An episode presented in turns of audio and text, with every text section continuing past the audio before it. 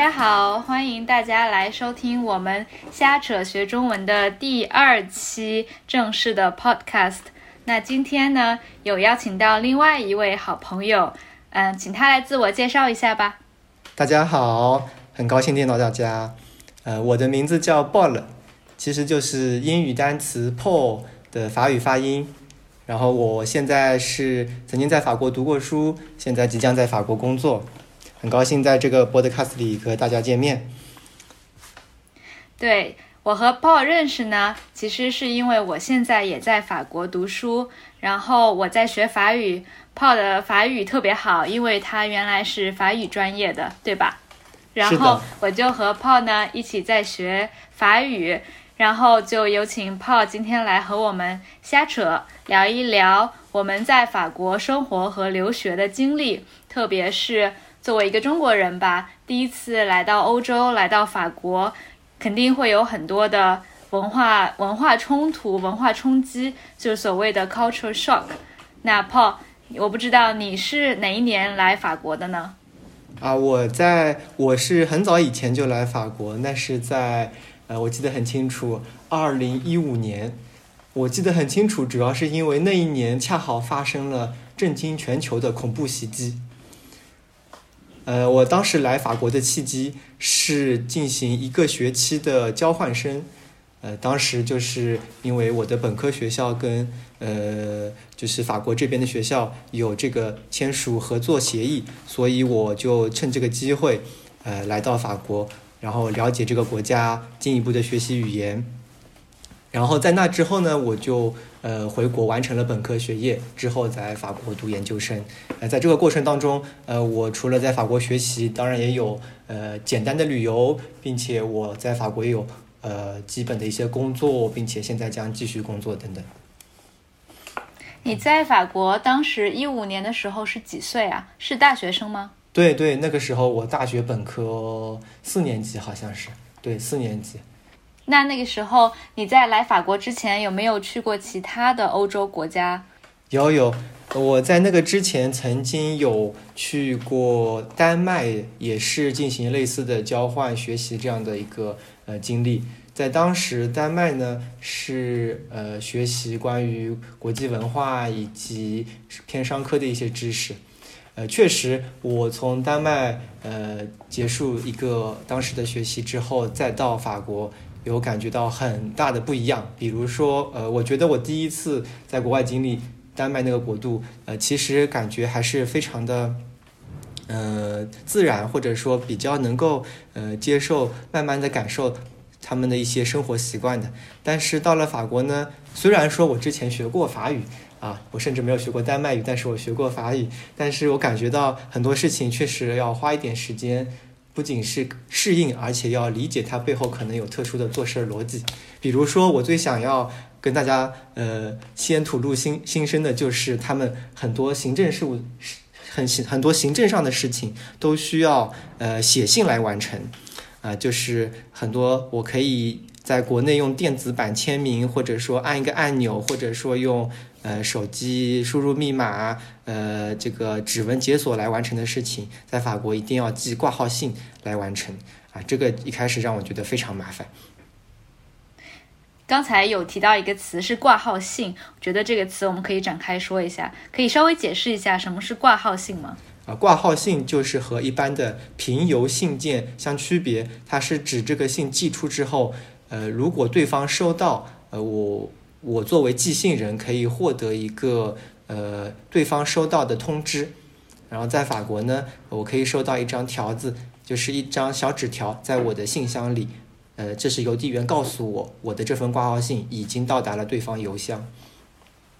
嗯，所以说挂号信的话是就比较，然后这样比较安全。是的，呃，同时挂号信也在法律上被认为是一个。呃，证据或者说是可以呃作为法律上的证证据呃来利用的，嗯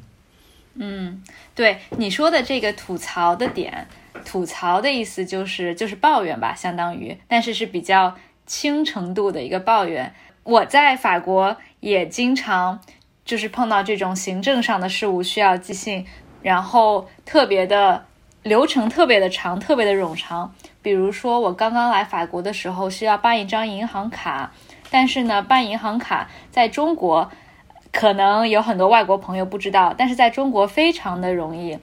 就只需要跑到银行柜台，然后拿出你的身份证和可能五十块钱人民币，大概花三十分钟、二十分钟的时间，你就可以拿着银行卡回家了。但是呢，在法国不可以，在法国需要先给银行。做一个预约，就是做一个 rendezvous，然后呢，当天去了银行柜台以后，办了一通的手续，并不能拿到银行卡，然后要回家。我在家等邮件，等了大概两个星期，才收到一个邮件，告诉了我密码。是的，对吧？然后收到密码以后，我才能再回到银行去取我的银行卡，它并不能直接寄给我这张银行卡，所以非常的麻烦。对，我觉得我觉得确实如此。就是在法国，很多事情你得跑两三趟，就是你得亲身到那个办事的地点好几趟，才能完成一个或许在中国只需要一点点时间就可以完成的事儿。而且，我我最不能理解的是，他所有的事情都需要先预约一下，如果你不预约的话，他他就不帮你办这个事情。是的，是的，我完全完全就是感同身受。呃，他们在法国的那个文化当中，好像预约是一个看似没法立刻办，但是似乎可以在总体上提高效率的一件事情。也就是后来我就如刚刚所说，想试图理解一下他们背后的逻辑。可能法国人觉得我给你了一个预约的时间，这样可以让你。在未来安排个人生活的时候，将这个已经确定时间的预约更好的纳入你的生活日程安排当中，这可能是他们背后做这个事情的思维方法。嗯，但是有些事情呢，我已经习惯在国内就直接上门，立刻马上办掉。比如说，我有一次就去法国的一个理发店，嗯，然后我说能不能理发，他们当时确实整个理发店内没有一个人。但是他们，呃，就表示不行，我们一定要预约。然后我说我能不能现在就在你面前预约？现在这个时候，他们说不行，一定要打电话。那我说能不能我走出去就在门口给你们打电话？他们说那倒是可以的，但是呢，你要求的这个时间现在是不行，因为现在这个时间段是安排给另外一位已经预约过的客人了，只是这个客人还没有到。啊，当时我就被深深的上了一课。呃，接下来所有的事情我都知道，应该先打个电话，哪怕我不知道有没有不知道有没有预约，我得先打个电话问一问有没有预约。这后来成了我后来的办事方法。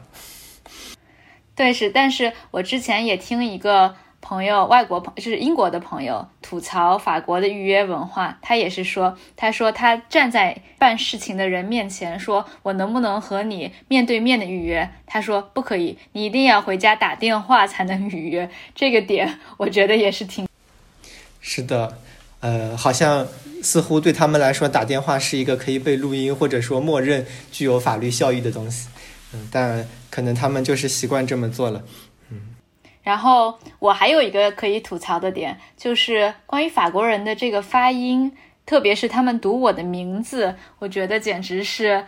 一大是呃人间一大惨事，一大惨状。就是我的名字呢，其实确实不是很好念，哪怕是中国人，嗯，也不是特别容易。它是 X I N Q I N G 心清，然后前面这个心是前鼻音，后面这个清是后鼻音。后来呢，我把这个名字给法国人看，大多数人都会发成“青青”或者 “zinging” 之类的。在拼写的时候，几乎所有的人都会拼成 “q u i n g”。我觉得可能是因为法国人没有办法理解 “q” 后面直接跟 “i n g”。对对对，我完全可以想象，这应该是法国人他们按照自己的发音规则，然后。对你的拼写进行了法语式的改造，姑且先这么说吧。嗯，这个真的非常的法国特色，因为，呃，在法语里面，Q 这个在词末大多数情况下是要发音的。我的名字呢里面有个 G，嗯，所以他们有时候会发完之后再加个格，我听得莫名其妙。以前课堂上点名，我的名字念完之后有个格。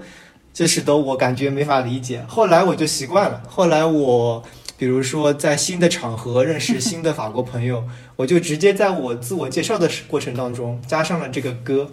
他们也能理解。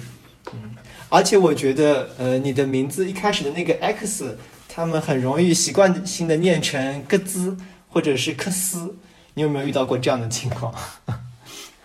我觉得我遇到大多数的情况是，他们看到这个 X 就放弃了，他们就不知道怎么念，因为他们可能知道不应该念成个星或者个兹，但是因为他们觉得这个这样念很奇怪，但他们也不知道应该怎么发。然后，但其实也挺好的，这个就会变成一般老师上课点名，他们就会看到我的名字，然后就直接问：“哎，这位同学陆，请问你的名字怎么念？”这样就会变成一个记忆点。怎么说呢？就是我我的我会比较容易被老师上课的老师记住，因为课上其他同学呀，很多法国人呀、欧洲人呀，名字都很普遍，什么 Charlotte 或者是。Emma 之类的，然后呢，老师就会记住，哎，有一个发音很难、很非常难念的中国人。对对，在中文里，我们这个叫给对方留下深刻印象，一个特殊的印象。嗯，我以前说到这个姓氏，以前我有我读书的时候，一个同学他的姓氏当中有和，就是 H E，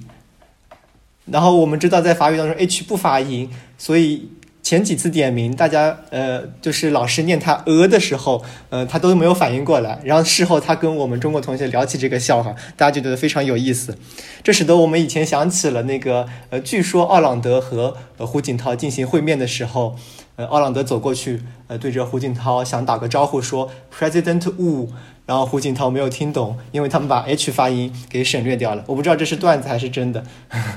然后。你还有什么其他的感触呢？啊，我我就顺着这个呃打电话预约这个事儿接着往下讲。呃，我觉得他们呃很多情况下坚持打电话甚至写信这个事儿，是因为尤其是打电话预约这个事儿，是因为他们觉得在电话当中有人与人之间的沟通，所以呃，我觉得他们或许对于呃将打电话预约变成网上预约，可能有呃就是有一定的抵触。或者说这个变革不会那么快的的发生，这个转型可能需要一定的时间。呃，比如说，呃，他们可能对于完全数字化了的跟键盘或者 APP 进行操作的界面比较抵触，他们更喜欢有面对面的操作，然后有人给你解释。呃，这个可能被视为比较呃比较亲和的、比较友好的，或者说比较高端的一种服务的形态。呃，这是我理解的，所以有时候，呃，我们发现，嗯，比如说数字银行，或者说是自助值机的那些机场的服务，或者说是餐厅订餐的时候，这些电就是就是在手机应用上订餐这些服务，或许没有像国内那么普及。当然，我是完全相信。在法国，可能要扫桌面上的二维码订餐，就是点餐这个事情，可能要很久很久才能发生。因为在餐厅吃饭，或许对他们而言，就是一个要人与人见面说话而不拿起手机的时刻。对对对，这个其实，在学校图书馆预约的这个系统里面，我也挺有感触的，因为大家可能。嗯，知道在法国，我们在 COVID 之前，比如说我们学校的图书馆基本上是没有预约系统的，所以大家就是早晨要在图书馆外面排队，排排很长的队。图书馆一开门，大家就蜂拥而入来抢座位。但是呢，自从 COVID 以后，我们这个图书馆新增加了一个电子预约系统，大家是可以在网上预约的。这个。因为我是在 COVID 发生以后才入学的，所以我以为这个系统是很正常的。因为在中国的图书馆基本上都已经有网上可以预约，然后直接用你的学生卡扫一下学生卡就自己嗯自动注册了你你占到这个座位，然后这一整天这个座位可能就是你的。我就觉得这个这个系统很正常，但是后来我听。以前的学长学姐说啊，不是的，在法国基本上图书馆都没有预约系统，而且哪怕现在有了这个预约系统，到了图书馆以后，我们还是要跟一个真人，有一个图书管理员，你给他看一个注册的号码，图书管理员会在他的系统上勾掉你的这个预约号码，然后确认你这个人已经到了图书馆，把这个座位给你。但是，比如说在中国，基本上就是你扫一下学生证，完全整个过程中不需要和人交流，就非常非常快捷、非常方便的就可以进到学图书馆里。对对，我完全同意你这个观察的结论。呃，这让我想起了以前类似的经历。呃，曾经我很纳闷，为什么在大街上有人排队？后来就是在巴黎的街道上，后来我了解到，他们其实是在排电影院或者剧院的队，他们是为了去看电影或者去看话剧。这个在中国其实比较少见的，因为你比如说是在手机上或者是 APP 或者微信小程序当中购买了电子票之后，那个票上基本上就会标明你是几排几座的。但是我在法国看电影的经历告诉我，大多数情况上面是不标座位的。所以，比如说为了去看呃《星球大战》或者说是《复仇者联盟》，我就需要去排队。有些时候，甚至上一场电影还没有结束的时候，我就要站在那个呃观影厅的门口。有些人可能在我面面前，那么我就必须遵守这个秩序。所以门一开，我们进去就是为了，呃，就是争取获得最好的观看电影的座位。后来我在思考这个东西有没有什么历史渊源或者什么传统依据呢？我觉得可能是有这么一个个，就是这么一个小的原因。这纯粹是我的猜测啊，因为在古代，呃，比如说中世纪的时候，可能。呃，什么贵族老爷或者说千金小姐，他们的社交活动就是出去看什么歌剧或者出去跳舞。那个时候，呃，他们进场之前排队做好准备，然后鱼贯而入，这个过程也是社交的一部分，也是相互聊天的时时刻。所以，或许这个传统被保留下来了。呃，说不定大家一起看同一部电影的人，因为一起在门口等待排队而相互认识。进行一些简短的对话，说不定是陌生人，但是因为对于同一部电影的爱好而可以聊两句。对，但是我觉得这个特别神奇，就像你说的，法国人很喜欢排队，但是在中国，基本上所有可以排队的事情都被电子化的某一些电子手段或者 APP 给代替了。中国人就是挺讲。讲究效率，不喜欢排队。就好比说，在排餐厅的时候，我们可以在餐厅拿一个号码，这个号码呢，代表着你什么时候可以进入餐厅吃饭。然后在这个过程中，你可以去这个商场的其他地方走走逛逛，看看商店。然后等到手机告诉你说啊，你的座位排到了，你再回去直接进入餐厅就可以，所以就不需要人在那里排队。或者比如说做一个 COVID 测试。我觉得在国内的话，你做完测试留一个电子的号码之后呢，检测结果直接发到你的手机上或者发到你的邮箱里就可以。但是我在法国做 COVID 测试的经验告诉我，一般都是要在这个药店的门口排队等十五分钟，等到他给你一张纸质的电子报告单，或者是餐厅，我也从来没有见过可以用电子拿号排队的经历。所以我觉得，怎么说呢？就是在中国，一旦有这些所谓的痛点，就是排队的痛点，就一定会有一些电子的 APP 出现，来帮助用户解决这个排队的无效率的痛点。但是在法国，好像没有人觉得这是一个问题，所以它就这个痛点就一直存在着，然后大家就也很开心的，像你说，在为了可能会把排队做成变成一个社交的场合吧。所以，呃，或许这就是一个区别吧。因为你刚刚讲到，在中国会有拿取号，然后在等外面呃消费或者购物，然后闲逛回来，再在自己号码报到的时候进行就餐这个行为。我觉得这个折射的非常清楚，就是折射出呃，在中国很多事情是非常实用主义的，或者说是讲求实效的。呃，最实怎么实际怎么来，呃。按照最高的效率进行运转，呃，也就是说，它其实是这样的一个心理状态。我觉得这个原因有很多啦，比如说跟国家经济发展速度有关，或者说我们的嗯国民心态可能是这样子的，也是一个挺好的事儿。嗯，但是呃有些时候呃，比如说到法国这边，我有时候也觉得呃，我都已经买了一张电影票了，还让我在门口等着。我如果迟到了，居然没有好座位看，这个也是很闹心的事儿，也是很烦心、很糟糕的事儿。呃，而且我有时候在一些它需它可以允许用户进行座位选择的电影院当中，很开心的选择了我喜欢的座位，但是进去发现，呃，似乎大多数法国观众没有这个习惯，他大家还是乱坐的，所以呃，这就是一个很有意思的现象。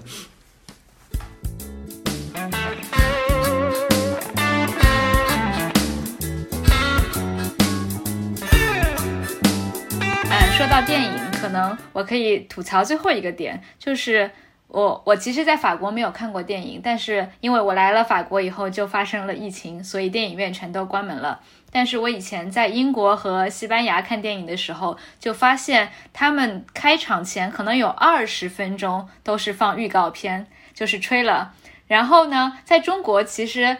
基本上就放五分钟吧，可能广告和预告片，电正片就开始了，电影的正片。我第一次去西班牙看电影，我就在那儿等啊等啊等，就觉得哎，怎么我花了电影电影票的钱，然后有二十分钟都是在放预告片？对对对对对，法国也是，他也会放大概十五到二十分钟，十五分钟居多。然后其中不仅仅是有预告片，其中还有呃一些是广告，就是纯粹商业广告。嗯，我讲一个笑话吧。有一次我去看一部电影，前面我到的比较早，然后我就开始欣赏这十五分钟广告加别的电影预告片。然后其中有一个广告是迪奥的真我香水，然后真我是中国人的翻译，我法国原版叫做 j a d o r 字面翻译过来其实就是 I like，我喜欢。当这个预告，当这个商业广告放到最后，呃，屏幕上出现了这个。呃，logo 屏幕上出现了商标，然后嗯，声音响起，呃，这个广告片说出了最后一句广告词，呃，我喜欢 j a d o 的时候，我身边坐着一个法国的老爷爷，他说了一句 m o i o s 就是 me too，就是我也是。呃，后来呢，呃，他当然他身边的那个老伴儿就笑得很开心。后来我意识到了这个老爷爷他的这个笑话，他其实并不是说，呃，并不是在回应电那个。广告当中的我喜欢这个香水，然后这个老爷爷说我也喜欢这个香水，他其实是有暗示说我也很喜欢刚刚那个那个预告片里的模特啊，就是商业广告里的模特。后来我结合那一个说话瞬间和